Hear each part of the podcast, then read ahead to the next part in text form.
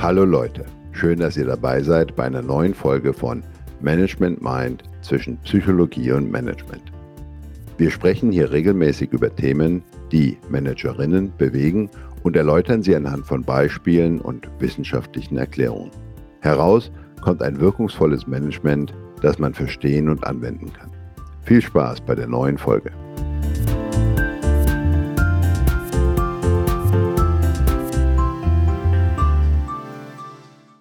Hallo und herzlich willkommen zur dritten Folge unseres Podcasts Management Mind zwischen Psychologie und Management. Mit mir ist natürlich wieder meine bezaubernde Kollegin Irena Müller. Sie ist Psychologin, Management Mind Coachin und hat sechs Jahre ihres Lebens in einer Siebener WG gewohnt. Irena, war das der Grund, warum du Psychologie studiert hast? Gute Frage. Tatsächlich kam die Entscheidung dazwischen. Aber Nein, mir würde gerade kein Erlebnis einfallen, was das ausgelöst hätte. Zum Glück.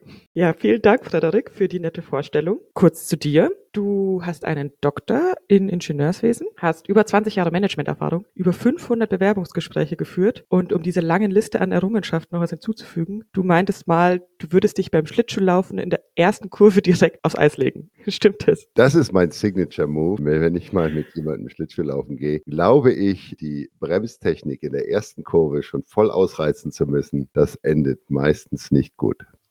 Die, die Psychologin in mir ist stolz, dass du es trotzdem jedes Mal wieder versuchst. Die Wissenschaftlerin denkt sich, vielleicht mal eine andere äh, Herangehensweise ausprobieren.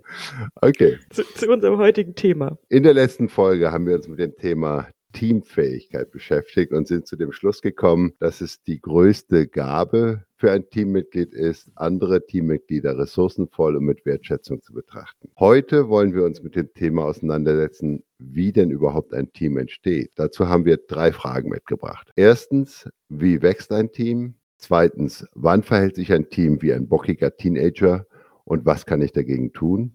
Und drittens, Wann ist ein Team am produktivsten? Kirena, was wäre denn der Ausgangspunkt für solche Fragen? Ja, wenn wir von Teamphasen sprechen, würde ich erstmal sagen, was ist denn überhaupt ein neues Team? Wann, wann sagen wir denn, hier startet es? Und ich würde mal ganz klassisch sagen, wir haben Menschen, die sich ein gemeinsames Ziel gesetzt haben, also ein Team jetzt mal per Definition sind, aber eben noch nicht zusammengearbeitet haben. Aber es kann auch ein bestehendes Team sein, in die zum Beispiel eine neue Managerin reinkommt oder ein neuer Manager oder einzelne neue Mitarbeitende oder auch vielleicht einfach nur eine neue unbekannte Aufgabenstellung, in die sich die Teamverhältnisse noch mal ein bisschen verschieben. Frederik, hast du vielleicht mal erlebt, dass gerade ein Teamleiter oder eine Teamleiterin den Teamprozess positiv beeinflussen konnte? Da fallen mir durchaus Beispiele ein. Am häufigsten steht ja am Anfang des Teamprozesses die Klärung der Führungsfrage. Frisch ernannte Teamleiter sind äh, häufig mit der Frage beschäftigt, ob sie tatsächlich die legitimen Anführer eines Teams sein dürfen.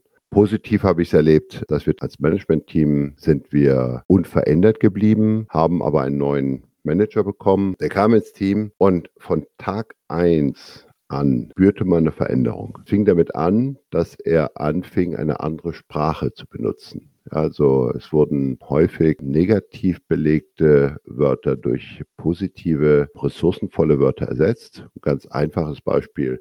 Sehr häufig kann man das Wort aber durch ein und ersetzen. Das mhm. macht einen großen Unterschied. Oder wenn man diskutiert über den Hintergrund, dann kann man ein Warum durch ein Wofür ersetzen so dass es wirklich zielorientiert und ressourcenvoll ist. Das war so der erste Punkt, dass die Sprache sich verändert hat.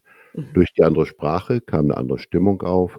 Durch die andere Stimmung kamen andere Blickwinkel auf. Die Themen, die wir diskutiert haben, haben wir wirklich in einer anderen Art und Weise diskutiert. Und wir haben häufig, wenn wir zum Beispiel über Personalfragen gesprochen haben, dann haben wir weniger die Defizite diskutiert und überlegt wirklich, wie können wir in einem bestehenden Setting eine Veränderung herbeiführen. Wir haben viel häufiger ein Reframing durchgeführt. Das heißt, die gleiche Tatsache haben wir versucht, in einem anderen Kontext zu sehen und anders zu bewerten, sodass dadurch, allein durch die veränderte Betrachtungsweise, schon ein viel positiverer Mindset in das Team gekommen ist. Konnte man wirklich zusehen von Tag eins, wie das Team gewachsen ist, nur durch eine andere Teamleitung, nur durch einen anderen Input, der ins Team gebracht worden ist. Das finde ich sehr spannend, dass, dass da Sprache, also als Psychologin, ja, weiß ich das auf jeden Fall, aber dass das auch von außen so beobachtbar ist, wie wie sehr Sprache, auch der Fokus, auf was man den Fokus legt, so ein ganzes, so ein ganzes Teamklima, also nicht nur den,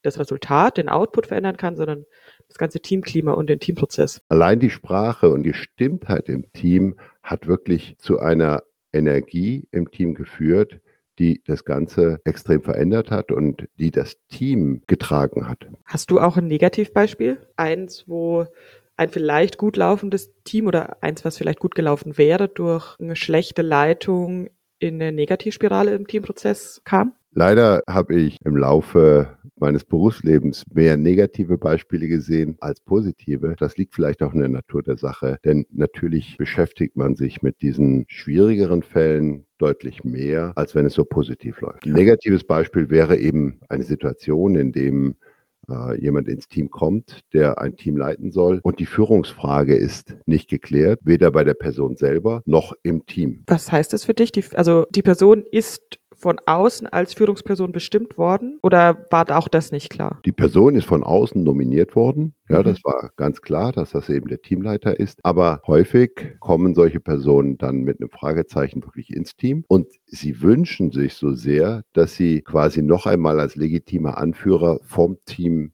gewählt werden. Also sie, sie sollen, alle sollen sie auch mögen und freiwillig sich ihre Führung unterwerfen, um es jetzt mal ganz drastisch zu sagen. Das ist wahrscheinlich so das, das Wunschbild. Und dabei durfte ich wirklich beobachten, dass das, die Persönlichkeitsstruktur nicht entscheidend ist. Ich habe da Menschen gesehen, wo man sagen würde, die hatten einen eher narzisstischen Persönlichkeitsanteil, aber genauso äh, Menschen mit einem nicht ganz so großen Selbstvertrauen und Selbstwertgefühl in diese Aufgabe hineingegangen sind. Und beide hatten das Bedürfnis, dich als legitimer Anführer noch einmal bestätigt zu werden, möglicherweise auch, weil sie es sich selbst nicht so sehr geglaubt haben, dass sie jetzt wirklich Teamleader sind. Man kennt das ja so, dass man manchmal denkt, hoffentlich merkt es keiner, dass ich gar nicht kompetent oder dass ich gar nicht die richtige Person für diese Aufgabe bin. Ähm, Was ist dann mit dem Team passiert? In dieser Struktur ist das Team auf der einen Seite verloren, und auf der anderen Seite werden offensichtlich auch Reaktionen getriggert, die das Ganze noch einmal verstärken und die dann dazu führen, dass diese Person auch erst in Frage gestellt wird. Das heißt, diese Unsicherheit in der Führungsperson selbst hat sich natürlich dann auch als Unsicherheit auf das Team übertragen, die dann durch verschiedene Prozesse, vielleicht auch Konflikte erstmal gelöst werden musste, bevor weitergegangen werden kann. Ganz genau. Das, das ist so eine Art Resonanzverhalten, dass äh, die Unsicherheit in einem selbst sich auf das Team überträgt und dann nochmal verstärkt wird. Aber was ist denn das wissenschaftliche, der wissenschaftliche Ansatz, wie ein Team wächst? Wie entsteht ein Team aus wissenschaftlicher Sicht? Aus arbeitspsychologischer Sicht gibt es zwei große Theorien, die eine, die werden viele bestimmt mal gehört haben von Tuckman und eine zweite von Gersig. Bei beiden ist der Fokus aber die reine Produktivität. Also hier geht es um, in welchen Phasen ist ein Team am produktivsten, wann verliert an Produktivität und was kann man vielleicht tun, um diese Produktivität wieder anzukurbeln. Das heißt, das sind rein wirtschaftliche Modelle und die Messgröße für den Erfolg eines Teams ist die Produktivität im Team. Ich habe mal noch ein bisschen weitergesucht, aber alle anderen Messgrößen, die man ansehen könnte, vielleicht Zufriedenheit, ähm, Vertrauen, Zusammenhalt, die werden immer nur als Mittel zum Zweck gesehen. Und wenn man Produktivität direkt messen kann, werden die ausgelassen. Das ist ja spannend, dass hier auch die äh, Psychologie offensichtlich sich ganz in den Dienst der Betriebswirtschaft gestellt hat. Also natürlich werden diese Faktoren gemessen, aber ich habe jetzt noch nicht gesehen, dass es eine Studie gibt, in der das im Verlauf eines Teamprozesses gemessen wird, sondern nur, wie kann ich das beeinflussen, wie kann ich das verbessern, nicht steigt es, sinkt es. Möglicherweise wären ja auch das neue Ansätze, dass man sagt, äh, die Zufriedenheit oder ein, ein Happiness-Faktor im Team wäre nicht nur Mittel zum Zweck, sondern wäre tatsächlich die Zielgröße. Bin ich sehr stark dafür. Sollte jemand freie Forschungsressourcen haben, der darf die Idee gerne klauen. Aber was, was sagt denn der Tagman jetzt äh, zu den einzelnen Teamphasen? Der Tuckman hat mehrere Teamphasen beobachtet. Und zwar hatte sie benannt mit Forming, Storming, Norming, Performing und Adjourning. Kann man sich auf jeden Fall äh, im Studium leicht merken, weil es das so schön aneinander reiht. Aber hinter diesen Begriffen steht natürlich auch was. Die allererste Phase ist, ähm, hat er als Orientierungsphase bezeichnet. Also eine, in der man sich anpasst, in der man schaut, wer sind die anderen vielleicht. Ich würde das mal als klassisches Onboarding bezeichnen, aber im ganz großen ähm, Stil, also nicht nur in der Firma, sondern auch im Team mit den Kollegen äh, oder auch nur die Aufgabe. Hast du da vielleicht ein Beispiel, wo du das mal erlebt hast? Okay, gehen wir in die, in die Forming-Phase. Und das ist was, was ich selbst durchlebt habe. Ich habe das Unternehmen gewechselt.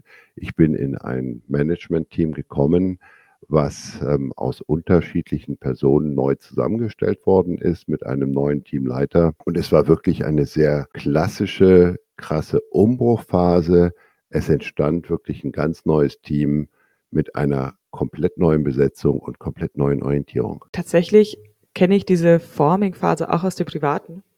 Ich war vor kurzem mit Freunden, waren wir für ein Wochenende auf einer Hütte und das ist jetzt ein Freundeskreis, wir sehen uns nicht mehr regelmäßig, weil, weil wir alle woanders hingezogen sind, kamen dafür das Wochenende wieder zusammen. Und ganz am Anfang hat man wirklich gemerkt, wie jeder sich zurückgenommen hat, hat sich erstmal orientiert, was wollen die anderen, an welchem Punkt stehen sie gerade vielleicht auch, wo stehen wir in unserer Gruppendynamik. Es war noch nicht klar, was wir genau machen, was wir planen, was wir essen. Und diese ganze Unsicherheit hat sich ganz deutlich gezeigt, obwohl wir uns eigentlich alle sehr gut kannten. Jeder hat das, sich einfach zurückgenommen. Das war sehr, sehr spannend zu beobachten. Obwohl ihr euch kennt, entsteht eine Unsicherheit. Diese Unsicherheit durfte ich in meinem Beispiel eben in dem, in dem neu geformten Management-Team natürlich auch extrem erleben. Es war zum einen eine Frage der Zugehörigkeit, gehöre ich hier zum Team dazu? Bin ich schon im inneren Circle? Bin ich noch irgendwie auf einer ähm, Bewährungsposition?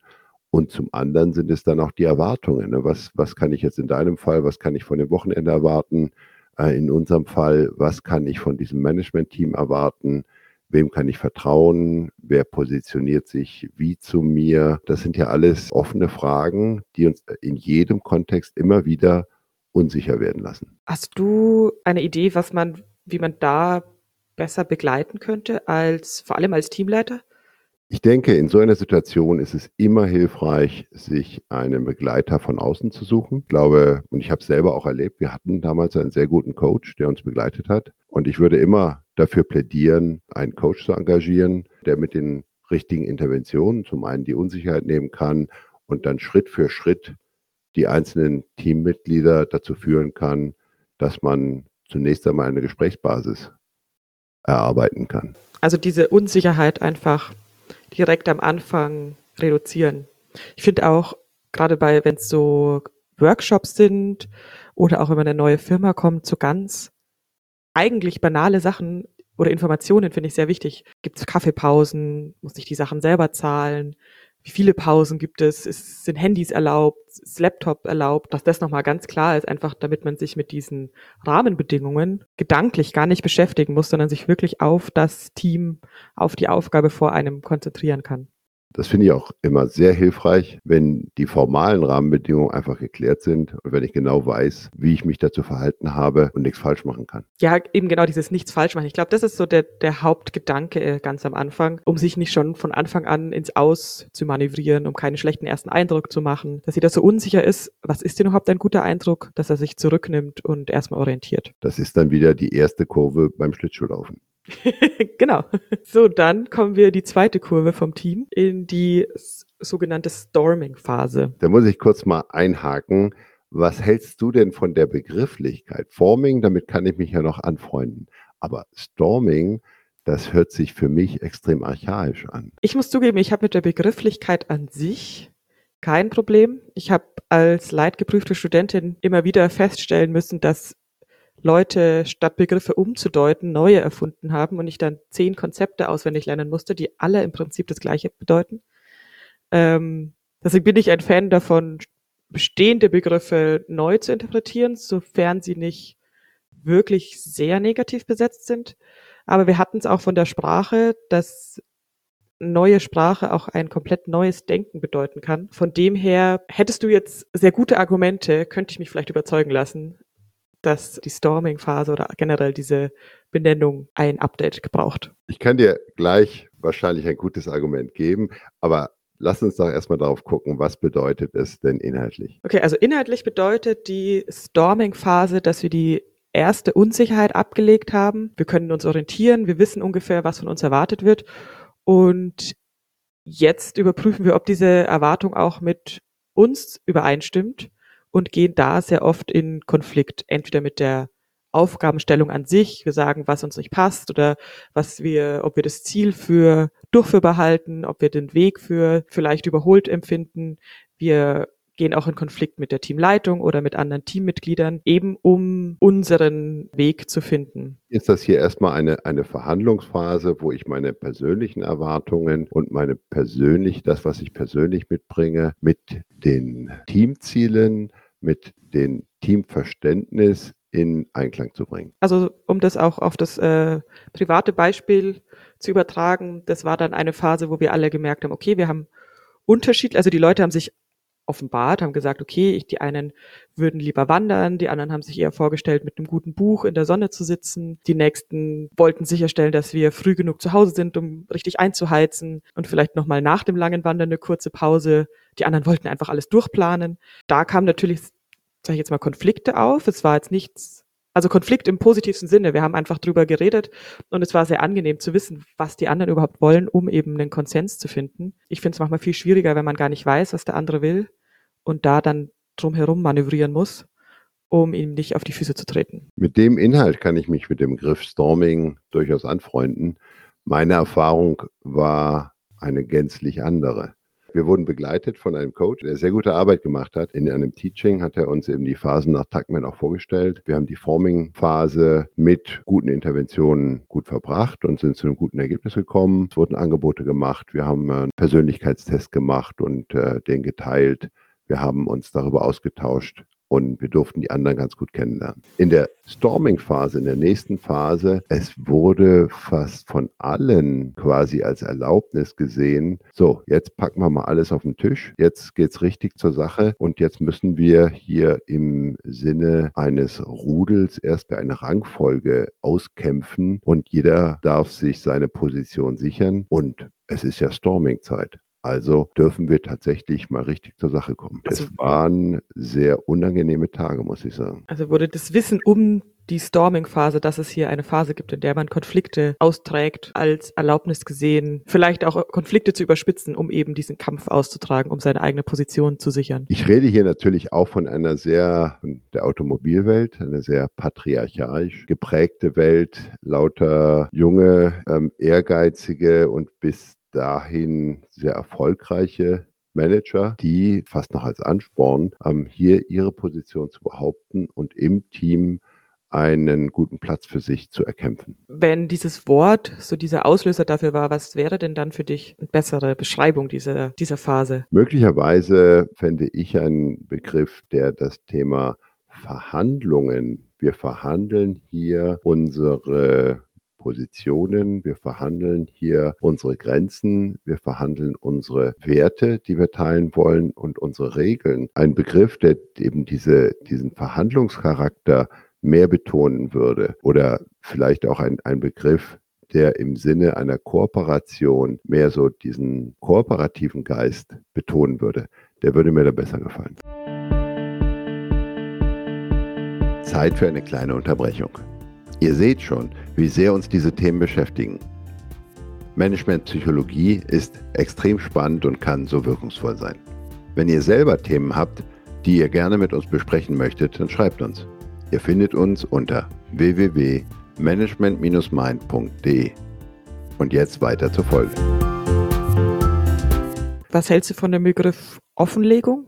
Dass man sich selbst offenbart, was, was einem wichtig ist, wo man hin will, was man denkt, was für Werte man hat, auch was für, äh, wo man vielleicht Probleme sieht, sowohl mit anderen Personen als auch mit der Aufgabe? Die Offenlegung, die Offenbarung ist, ist ja der erste Schritt in einem Verhandlungsprozess finde ich sehr gut, weil es einfach auch nochmal zeigt, ich darf erst einmal mit einem Angebot mit einer Offenbarung auf andere zugehen. Ich darf mich zeigen, um dann eben verstehen zu können, wie passen wir zusammen? Wie können wir kooperieren? Welchen Abstand brauchst du möglicherweise von mir?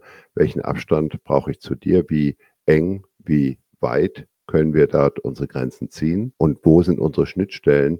Wie können wir dann eben am besten kooperieren, dass wir das erkunden, dass wir es genau verstehen und dass wir dann wertschätzend versuchen, ein, eine Lösung zu finden, die beiden Seiten gerecht wird. Jetzt hatten wir ganz am Anfang die Frage, wann sich ein Team wie ein bockiger Teenager verhält. Und ich würde sagen, die Storming-Phase ist genau, genau der Zeitpunkt. Von der Beobachtung des Verhaltens her könnte man durchaus Parallelen ziehen. Viele Sachen in dieser Phase sind nicht immer rational nachvollziehbar. Und tatsächlich habe ich die, die Pubertät eben als Phase der Entwicklung auch als eine Phase gesehen, wo die gesamten Denkstrukturen neu geformt werden. Und in dieser Storming-Phase, das wird ja auch durch den Namen angedeutet, werden dann die Teamstrukturen möglicherweise auch alle hinterfragt und möglicherweise neu angelegt. Okay, jetzt haben wir also unser Team als bockiger Teenager oder als, als Konfliktherd, als Storming, als Wind, als richtiger Sturm. Was wäre deiner Meinung nach die beste Möglichkeit, damit umzugehen? In dieser Phase der Teambildung darf man vor allem, glaube ich, Gelassenheit zeigen. also es ist wichtig eben wirklich, sagen wir mal, man könnte da so das Kochplattenmodell vielleicht auch ein bisschen anwenden, dass man sagt, okay, natürlich soll etwas äh, passieren, aber man sollte versuchen, das Energielevel in dem Team zu regulieren. Das heißt, wenn sowieso schon ein sehr, sehr hohes Energielevel dort ist, dann sollte man möglichst versuchen, Interventionen zu finden, Energie rauszunehmen. Wenn das Energielevel sehr niedrig ist, und wenn die Teamreaktion eher dahin geht, sich abzuwenden und die möglichen Konflikte zu ignorieren, dann sollte man versuchen, mit geeigneten Interventionen vielleicht etwas mehr Energie, etwas mehr Zugewandtheit oder vielleicht auch ein akzeptables Maß an Gegengewandtheit eben zu erzeugen, um zu einem Ergebnis zu kommen. Also ein gesundes Maß an Konfliktkultur, wahrscheinlich auch eine besonders wertschätzende Konfliktkultur etablieren, damit die Sachen zwar verhandelt werden, aber, zum, aber es nicht überkocht. Konflikte an sich sind ja erstmal nichts Negatives. Wir brauchen Konflikte, wir brauchen Verhandlungen, wir brauchen gegensätzliche Positionen, um wirklich zum besten Ergebnis zu kommen. Ah, Frederik, du sprichst mir aus der Seele. Aber die Frage ist ja, wie gehen wir in den Konflikten miteinander um? Ja. Und da wäre ja das erste, die erste Intervention wäre ja vielleicht ein Teaching, okay, wie, wie funktioniert Feedback? Ja, was ist eine Feedback-Kultur, die wir hier etablieren können, dass wir objektive Beobachtungen beschreiben und so teilen, dass wir gemeinsam das Erlebte eben noch einmal äh, als Erlebtes teilen können und dass wir dann erst dazu kommen, dass ich mein Verständnis, meine Sichtweise von dem Erlebten mit anderen teile, damit eben die anderen dann auch verstehen, wo ich gerade in meiner inneren konstruierten Realität bin. Da geht ja voraus, dass man sich erstmal alle Meinungen anhört. Wenn dann eben auch entsprechende Kommunikationsregeln, dass wir darauf achten, dass wirklich alle Meinungen gehört werden. Geht schon in die nächste Phase über, aber eben gemeinsame Werte erfasst, auch die mit an den Verhandlungstisch bringt, sich auch der gegenseitigen Stärken und der eigenen Stärken bewusst ist, um dann eben gut in die nächste Phase übergehen zu können. Genau, auch das wäre ja eine, eine gute Intervention, dass man sagt, okay, wir haben hier einen Konflikt, wozu ist der denn gut? Warum haben wir den Konflikt? Dass man quasi auf eine Metaebene geht und dann eben auch die positiven Seiten dieses Konflikts einmal auflegt, um dann zu sehen, okay, wir haben ja offensichtlich ein großes Bedürfnis in der Gruppe, dies oder jenes Thema zu verhandeln, um hier eine Basis zu legen, um dann eben in die nächste Stufe gehen zu können und zu sagen, okay, und wie gehen wir allgemein mit solchen Themen um? Was ist denn die nächste Stufe? Was wäre denn nach Tuckman jetzt die nächste Phase eines Teamprozesses? Also die nächste Phase wäre die Norming-Phase.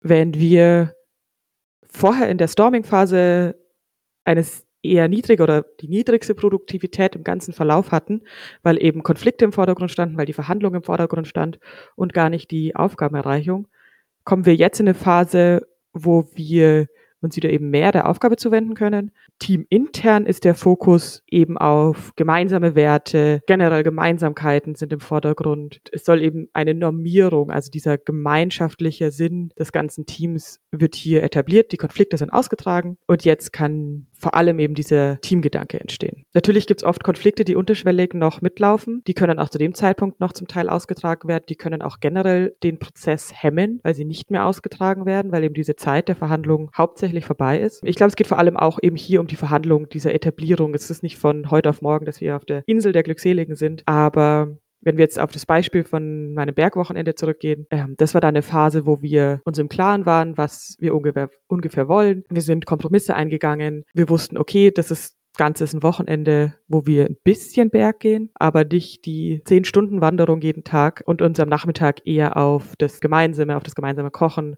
äh, und auf die ruhigen Momente konzentrieren. Das heißt, hier hatten wir eine gemeinsame Norm für dieses Wochenende etabliert. Ich komme jetzt wieder zurück äh, zu meinem Beispiel. Gerade diese Formulierung, dass Konflikte vorher ausgetragen werden müssen, vor der Norming-Phase, weil sie sonst unterschwellig hemmend wirken, das war, glaube ich, eine Formulierung, die uns immer wieder zurückgeworfen hat in die Storming-Phase.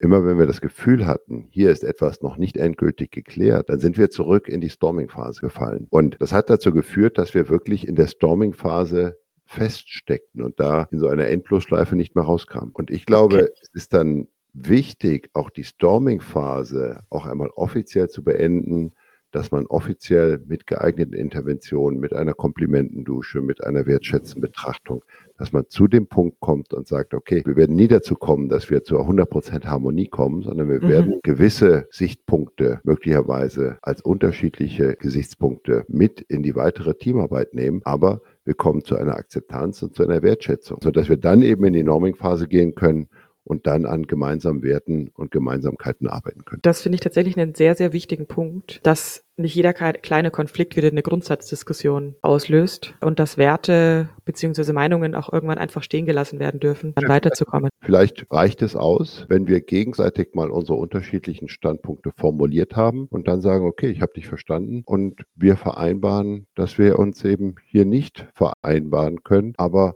es ist vollkommen okay, wenn wir zwei unterschiedliche Standpunkte haben. Ich finde, das gehört auch zu einer guten Konfliktkultur dazu, zu sagen, also nicht jeder Konflikt muss in einem Kompromiss oder darin enden, dass der andere auf einmal 100 Prozent meine, meiner Meinung ist. Das genau. wäre auch eine sehr drastische Voraussetzung, zu sagen, ich muss den anderen auf jeden Fall überzeugen, sonst sind wir hier zu keiner Lösung gekommen. Man kann die auch stehen lassen. Ich glaube trotzdem, dass es einen positiven Beitrag geben kann, wenn es zumindest mal angesprochen ist, wenn klar ist, was dem anderen wichtig ist, auch wenn man es dann am Ende vielleicht nicht mit einbringt in die, in die Gesamtlösung. Was wären denn dann am Ende die Ergebnisse einer konstruktiven Norming-Phase? Ich glaube, die, äh, ein gutes Ergebnis einer konstruktiven Norming-Phase wäre generell eine klare oder klarere Einteilung von Rollen. Man weiß ungefähr, wo die andere Person steht, was für eine Rolle sie innerhalb des Teams ausfüllt, auch aufgabenbezogen, welche Zuständigkeiten hat wer, woran kann ich mich wenden.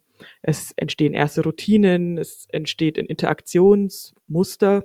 Also ich weiß ungefähr, wie ich, wie wir miteinander umgehen wollen. Also haben eben auch unsere Team Regeln und im nächsten auch eine klarere Vorstellung davon, was ist denn überhaupt unser Ziel, unser Aufgabenziel. Zum Beispiel, dass wir unser Ziel nach den SMART-Regeln formulieren, dass wir einzelne Unterziele schaffen und so eben eine Gesamtnorm sowohl in der Interaktion miteinander als auch in der Aufgabenerreichung etablieren. Im Coaching erlebe ich immer wieder, dass gerade die Zieldefinition unterschätzt wird. Und nach meiner Einschätzung ist eben in der Norming-Phase die Zieldefinition nach Smart-Regeln das Wichtigste, was das Team hier leisten kann und auch leisten muss. Nur wenn ich wirklich ein extrem spezifisches, messbares, attraktives Ziel habe, werde ich es auch schaffen, dass das Team wirklich über längere Zeit als Team begeistert zusammenarbeitet. Spannend, du hast jetzt gerade ein, zwei Buchstaben unterschlagen und einer davon war terminiert, dass es ein klares Enddatum gibt, bis wann die Aufgabe erledigt sein sollte. Und ich glaube, das ist noch ein wesentlicher Punkt,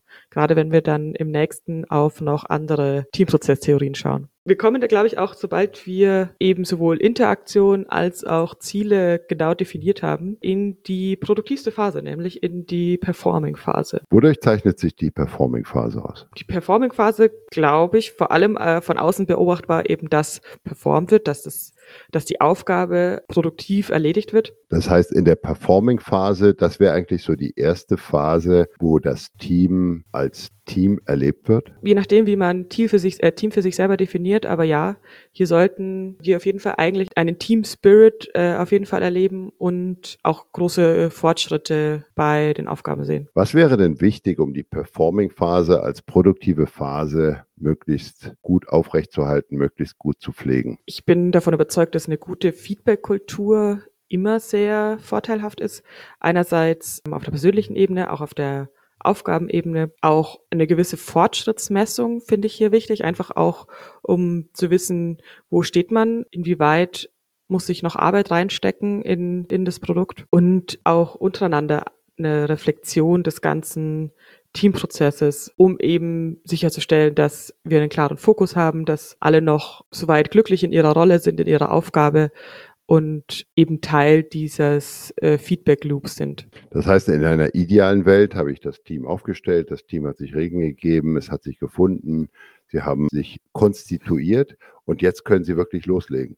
Ja. Aber in der realen Welt kommen doch jetzt genau die Störgrößen. Es kommen ja. Terminveränderungen, es kommen neue Teammitglieder, es wechselt, es wird jemand krank, es, es muss irgendwie, es müssen Lösungen gefunden werden für unvorhergesehene Themen. Wie kann man denn damit umgehen? Das Wichtigste ist äh, die Resilienz des Teams eben genau gegen solche Störungen, damit wir nicht bei der kleinsten Veränderung wieder zum Beispiel in eine Storming-Phase fallen. Und da hilft eine klare Fokussierung, auch klare Regeln, damit sich auch neue, zum Beispiel neue Personen oder auch neue Aufgaben bestmöglich eben in das schon bestehende Gefüge einfügen und nicht alles neu verhandelt wird. Ich glaube, es ist gut, einzelne Sachen neu zu verhandeln, wenn es wirklich Änderungen gibt, aber eben um nicht wieder bei Null anzufangen. Und Resilienz in dem Zusammenhang verstehst du dann als die Fähigkeit, einfach mit Störungen, mit Störgrößen umgehen zu können, aufgrund von guten eigenen Ressourcen, sozialen Kontakten, aufgrund eines, eines guten Zusammenhalts im Team,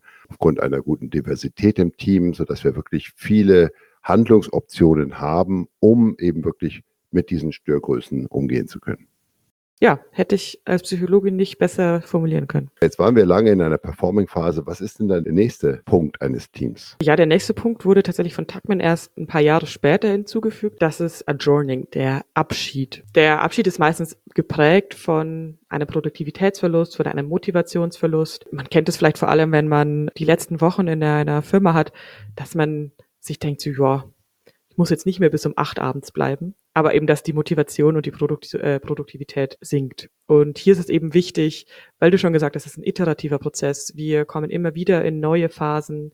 Es ist äh, oft zyklisch, dass wir vielleicht sogar mit dem gleichen Team wieder von vorne anfangen bei einer neuen Aufgabe oder bei einem neuen Teamleiter oder Teamleiterin. Heißt hier, der Abschied ist eigentlich genauso wichtig, um dann das bestmöglich äh, weiterzugehen. Und ich kann mir hier zwei Situationen vorstellen. Die eine Situation, das ist wahrscheinlich die einfachere, die erleben wir zum Beispiel im Sport. Jedes Mal am Ende einer Saison wissen wir, dass das Team so in der Form nicht mehr zusammenkommen wird. Es wird äh, in der nächsten Saison ein anderes Team sein. Und ich muss sagen, in dieser einfachen Situation, wo es klar terminiert ist, wo der Zweck sehr, sehr klar ist, da kann man dann sehr leicht eine Feier organisieren und Saisonabschluss feiern, das waren äh, in meiner Erinnerung immer die allerbesten Feiern, die es gab. Also dein Tipp, Big Party am Ende.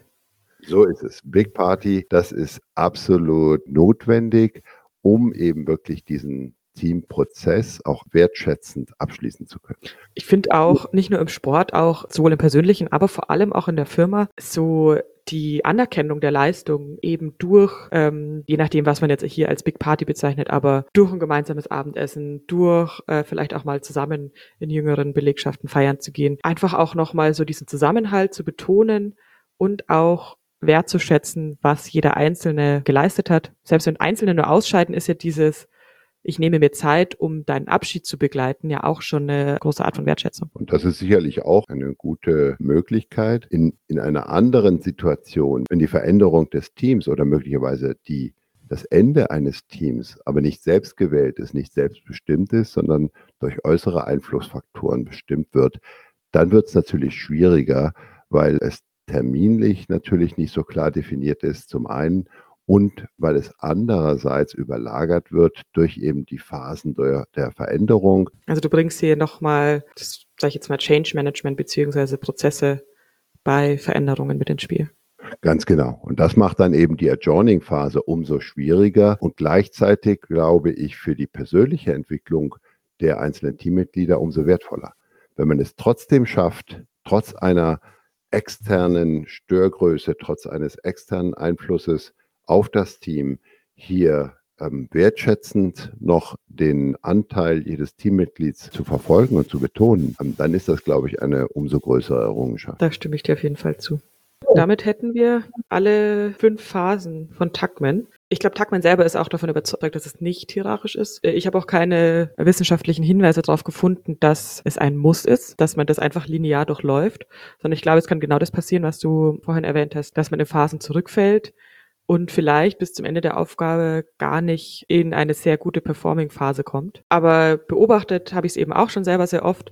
Das heißt, ich glaube, so als Richtung, als eventuelle Handlungsidee, was man äh, ganz am Anfang machen könnte, was man vielleicht vergessen hat zu etablieren, was man vielleicht noch, wo man noch unterstützen könnte, ist es eine sehr gute Richtschnur. Und gerade mit Hilfe eines guten Coaches kann ich mir vorstellen, dass zum einen die Verluste während dieser Phase, die Verluste an Produktivität, die Verluste an Zeit, dass man die minimieren kann und dass zum anderen auch das Ergebnis dann von Anfang an auf einem höheren Level ist, weil man eben auch verhindern kann, dass zum Beispiel in der Storming-Phase auch Verletzungen auftreten, die dann erst einmal das Team wieder beschäftigen. Ich, ich glaube auch, dass man eben damit einen höhere, höheren Wert der Produktivität erreichen kann.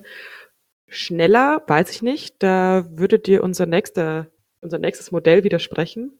Die, das Modell von Gersig, der hat auch seine Teams beobachtet und hat eine Phase anhand von Deadlines gefunden. Das ist interessant. Dann würde Tuckman also äh, einfach das Aufeinanderfolgen von Phasen beschreiben. Und Gersig beschreibt es jetzt in einem zeitlichen Kontext. Er geht davon aus, dass bei gesetzten Zeitrahmen sich das Team auch entsprechend des Zeitrahmens verhält. Ist das richtig so? So hat er das beobachtet. Er hat verschiedene Teams im Arbeitskontext, im Studienkontext, auch im öffentlichen Dienst beobachtet und hat eben eine Regelmäßigkeit gefunden. Und zwar, dass im ersten Meeting für die erste Hälfte der, also es waren immer Ziele mit einem klaren Ende und dass im ersten Meeting mehr oder weniger so der Ton gesetzt wurde das kann sein, wir müssen noch mehr recherchieren, um die Aufgabe angehen zu können. Das kann sein, wir wollen diese Aufgabe gar nicht. Wir sind als Team damit eigentlich nicht einverstanden. Das kann auch sein, okay, wir sollten XY machen, um unser, unser Ziel zu erreichen. Aber auf jeden Fall im ersten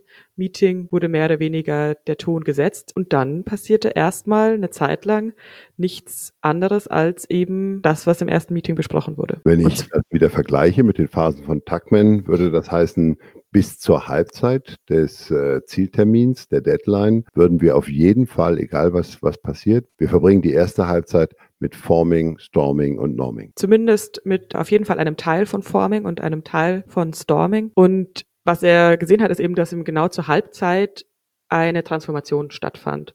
Ob man das jetzt schon als Performing bezeichnet oder vielleicht sogar noch als Storming, weil eben hier sich was verändert hat, hier was verhandelt wurde, lasse ich mal noch offen, habe ich ehrlich gesagt noch keine Antwort dazu. Aber er fand halt eben dieses ganz klare erst ab dem, ab der Hälfte wechselte das Team in eine, sag ich mal, produktive Phase. Davor war es äh, Unsicherheit, davor war es Verhandeln, davor war es vielleicht auch Stagnation.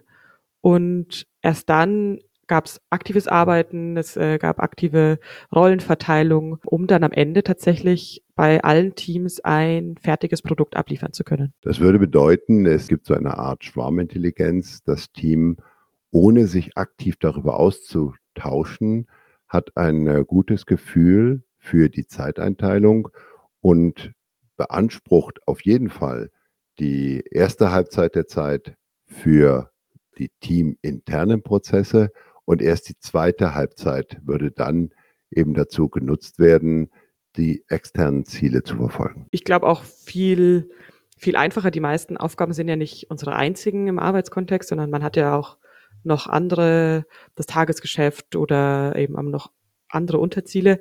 Ich weiß nicht, äh, wie es äh, im Arbeitskontext ist, aber als, als Studentin ist natürlich, kennt man das natürlich, dass man relativ lange Aufgaben aufschiebt, bis man sich dann denkt, oh, ich habe die Hälfte der Zeit schon verstreichen lassen, ohne dass irgendwas passiert ist. Jetzt sollte ich mal anfangen.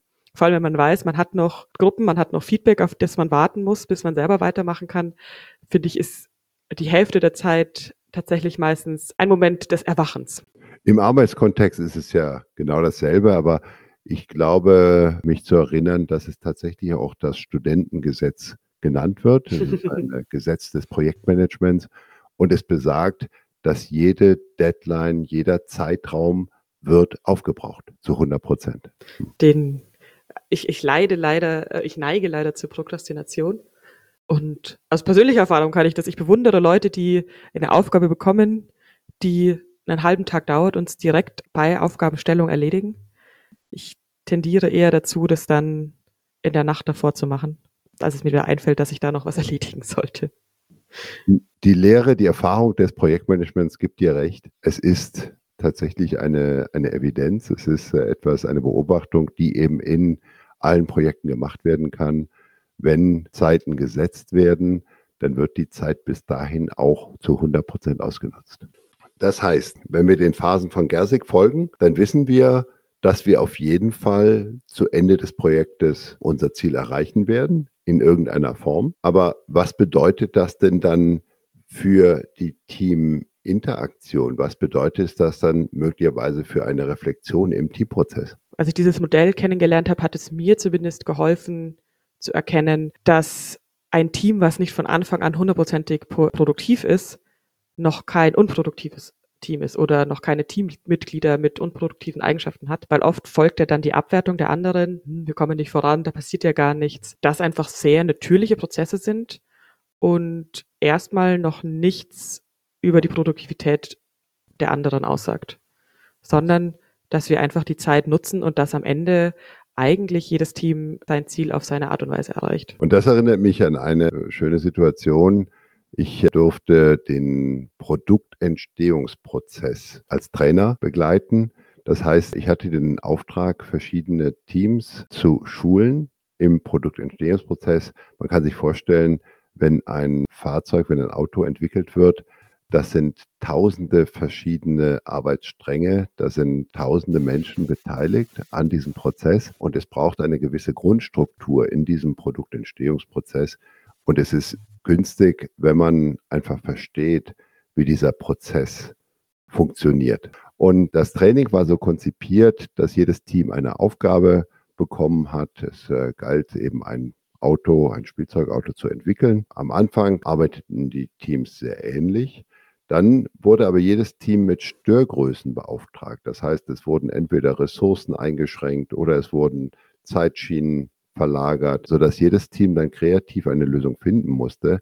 Und erstaunlicherweise hatten wir 100 Prozent aller Teams haben immer ihr Ziel erreicht, allerdings immer auf ihre eigene Art und Weise. Ja, spannend. Es wäre auch die Kombination unserer zwei Modelle, dass trotz Störgrößen am Ende, wenn es ein zeitliches Ende gibt, ein Ergebnis vorliegt. Auf jedes Team auf seine Art. Es folgt dann häufig eine Umpriorisierung ein Konflikt, ein Thema, was am Anfang extrem hohe Wichtigkeit hat und unbedingt verhandelt werden muss, ist möglicherweise am Ende gar nicht mehr so wichtig, sondern wird dann der Zielerreichung einfach untergeordnet. Auch das dürfte ich schon sehr oft beobachten. Sehr gut. Das heißt, wir sind hier mit den äh, Teamprozessen durch, haben verschiedene Beispiele erleben dürfen, wie man das in Realität erlebt. Sind wir denn auch mit unseren Fragen durch? Wie wächst ein Team? Ich glaube, das haben wir ungefähr beantworten können. Wann verhält sich ein Team wie ein bockiger Teenager und was kann ich dagegen tun? Wann ist ein Team am produktivsten? Irene, aus deiner Sicht, was, wie, wie sieht da die Zusammenfassung aus? Ja, wir durften jetzt eben zwei Modelle über Teamphasen kennenlernen. Vor allem, dass ich finde, entscheidend ist eben dieser Konfliktprozess, du meintest auch, ihr seid in der Storming-Phase hängen geblieben, dass der wertschätzend und ja, kommunikativ ausgeführt wird und auch die Macht von Deadlines. Das haben wir einerseits, indem wir smarte Ziele formulieren, die dann auch terminiert sind oder eben auch durch Deadlines von außen. Und dann, glaube ich, können wir produktive Ergebnisse bringen und haben ein möglichst zufriedenes Team. Kirena, ich glaube, wir haben es für heute. Vielen ja. Dank. Dafür. Ähm, Vielen Dank dir. Werden wir uns beim nächsten Mal beschäftigen. Beim nächsten Mal wird es um Teambuilding gehen. Und die Frage, was ist gutes Teambuilding? Oder ähm, ist Teambuilding nur Zeitverschwendung bzw. Geldverschwendung? Oha, da kann ich einige Erlebnisse beisteuern, da durfte ich schon einige Erfahrungen machen. Da bin ich sehr gespannt auf deine Geschichten, Frederik. Rena, ich freue mich. Also dann vielen Dank und bis zum nächsten Mal. Bis zum nächsten Mal. Das war Management Mind zwischen Psychologie und Management. Der Podcast mit Kirena Müller und Dr. Frederik Lüder. Falls ihr uns noch nicht abonniert habt, dann solltet ihr das schleunigst ändern. Und wenn es euch gefallen hat, dann könnt ihr auch gerne etwas zurückgeben. Schreibt uns eine gute Bewertung und empfehlt den Podcast weiter, damit auch wir leichter von denen gefunden werden, denen unsere Themen helfen können. Und wenn ihr selber ein Thema habt, bei dem wir euch unterstützen können, dann schreibt uns. Ihr findet uns unter www.management-mind.de. Bis zum nächsten Mal, wenn es wieder heißt Management Mind zwischen Psychologie und Management.